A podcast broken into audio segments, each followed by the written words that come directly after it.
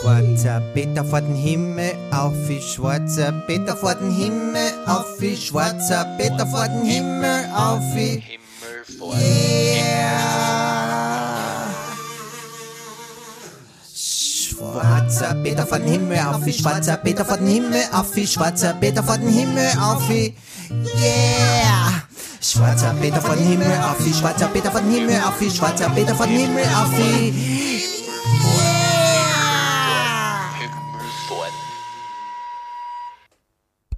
Schon Mikrofon geht, passt gut. Liebe Zuhörer und Rinnen, schön dich, euch hier zu hören. Also schön, wenn du mich hörst, weil ja, so ein Podcast ist eigentlich eine sehr, sehr einseitige Geschichte. Sender, Empfänger. Einer redet und der andere hört zu. Also beziehungsweise hofft der eine, dass der andere zuhört. Wobei, so viel möchte ich schon vorausschicken, es ist nicht nur ein Podcast, also nicht nur, es ist auch ein bisschen Theater, ja. Wobei, gut, Theater ist es auch nicht so, so Theater. Es ist ein bisschen, ah, so, so Kabarett, gell.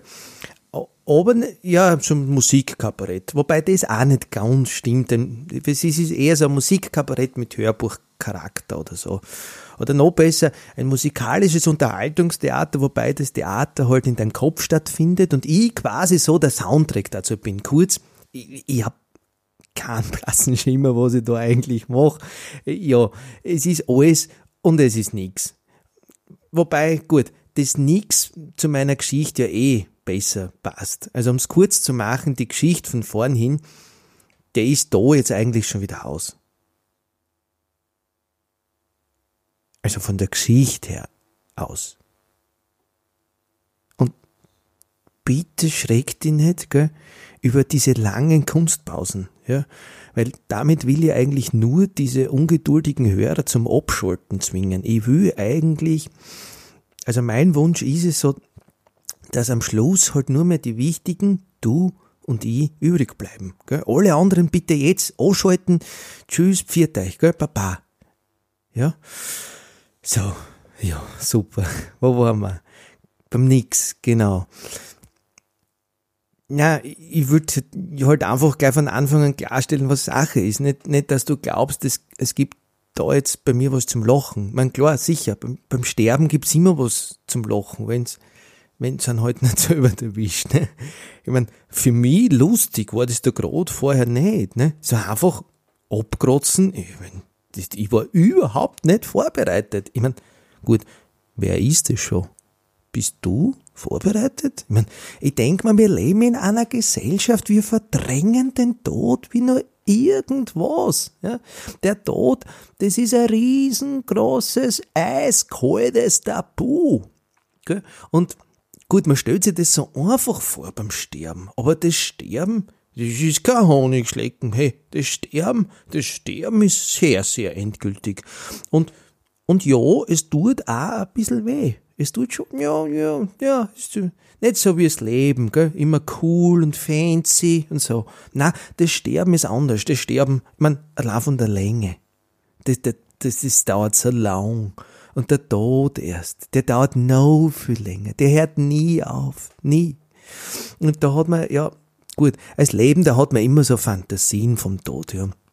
Also wie das so vor sich geht, gell, und, und so. Da geht man durch einen langen schwarzen Tunnel und, und, und am Ende dieses Tunnels ist auch so ein helles, weißes Licht und dort wartet auch so eine Gestalt auf die, die ist auch ganz hell und dann geht sie gemeinsam in dieses weiße Licht ein. Mir ist denn der Topfen eingefallen? Weil so ein Schatz kann ja nur von Menschen kommen. Tunnellicht, ne? Das klingt eher nach Asfinag, aber nicht nach Jenseits. Wobei, gut, die beiden haben eh was gemeinsam, ne?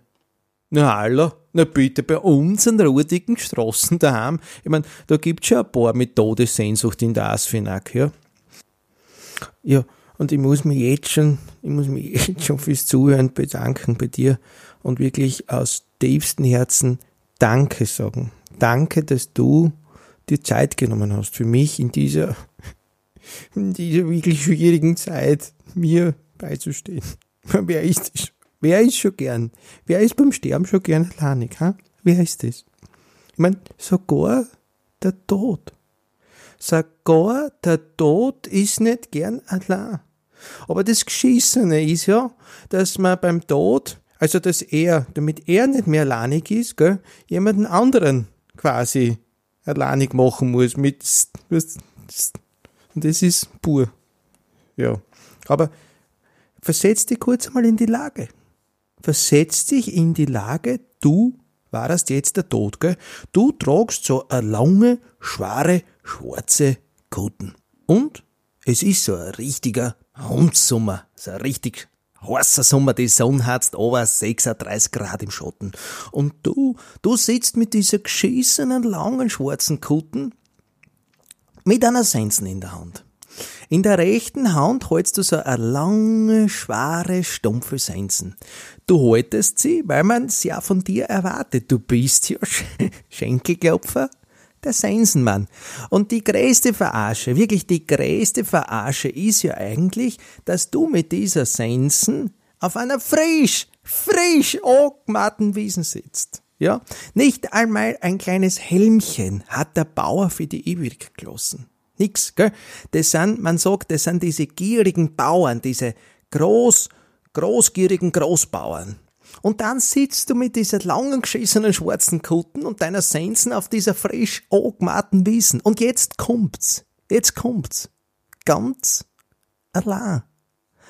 Ganz allein.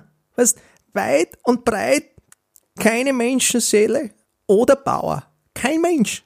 Nicht einmal ein Fliegen.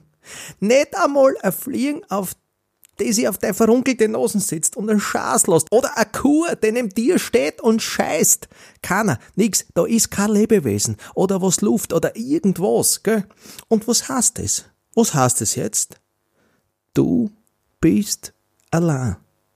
Keiner schert sich um dich. Du bist Luft. Mehr noch, Luft atmet man. Also weniger noch.